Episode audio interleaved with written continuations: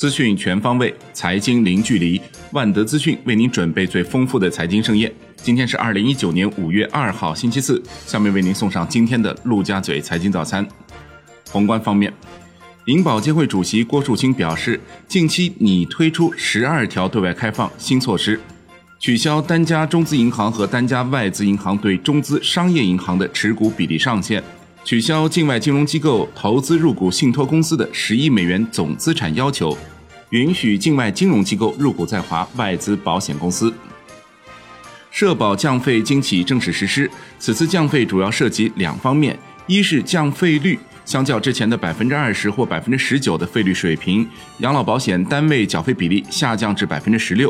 二是降费基调整社保缴费基数。部分工资水平较低的职工和企业缴费基数可相应降低，缴费负担会减轻。国内股市方面，上交所通知，五月一日至五月五日期间，科创板股票发行审核系统正常开放，保荐机构可以在每天八点到二十二点时间段通过审核系统提交审核问询回复文件。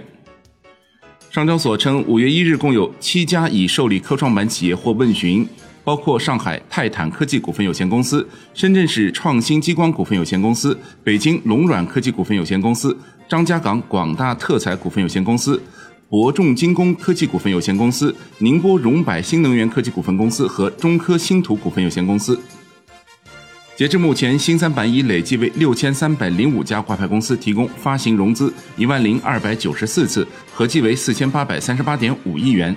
新三板为一千一百六十家挂牌公司，累计实施了一千三百三十八次并购重组，交易金额达两千零一十七点六一亿元。天风策略表示，二零一九年一季报三大板块表现出营收增速走低，但是净利润增速回升的现象，背后是一八年四季度大量计提资产减值损失造成的低基数，以及一九年一季度管理费率大幅下降，进而抬升净利率的影响，其可持续性仍需观察。主板业绩的波动相对较平滑，中小板营收下滑幅度最大，而创业板由于扰动因素更多，其净利润波动幅度更大。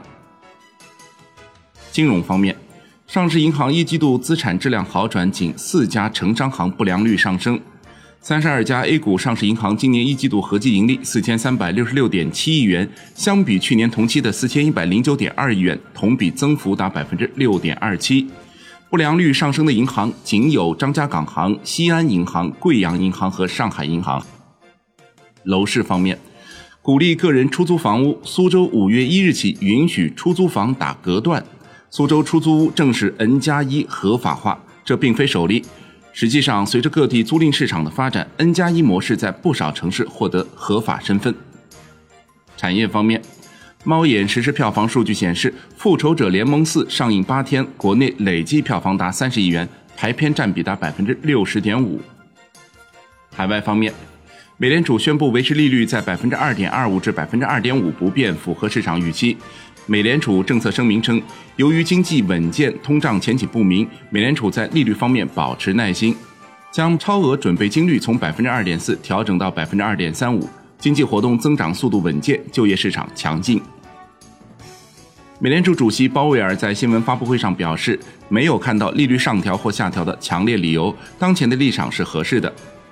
超额准备金率下调是小幅度的技术性调整，并不意味着政策的转变。经济增长与就业增长强于委员会预期，受稳定基本面的支持。回应特朗普要求降息，在 FOMC 决策上不考虑短期性政治问题。核心通胀出现意外下降，可能有一些暂时的因素在起作用，预计将会回升。海外部分风险出现一定程度的温和，硬脱欧风险有所降低。国际股市方面，美股尾盘下挫收跌，道指跌超一百六十点。美联储按兵不动，鲍威尔暗示不会降息。苹果收涨近百分之五，创三个月来最大单日涨幅，盘中市值超万亿元，并反超微软，重回全球市值排名第一。截至收盘，道指跌百分之零点六一，报两万六千四百三十点一四点；标普五百跌百分之零点七五，报两千九百二十三点七三点；纳指跌百分之零点五七，报八千零四十九点六四点。德国和法国等欧洲主要国家因劳动节休市，英国富时一百指数跌百分之零点四四，报七千三百八十五点二六点；汽车零部件、烟草、石油和天然气生产商等下跌的板块带领股指走低。商品方面，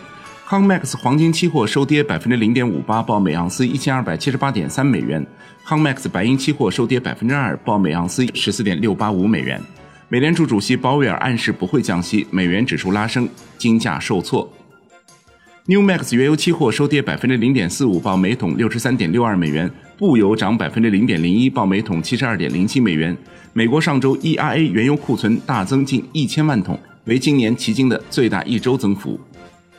伦敦基本金属多数下跌，LME 七铜跌百分之二点八一，LME 七锌跌百分之二点四二，LME 七镍跌百分之零点三，LME 七铝涨百分之一点五九，LME 七锡跌百分之零点三一，LME 七铅跌百分之三点三八。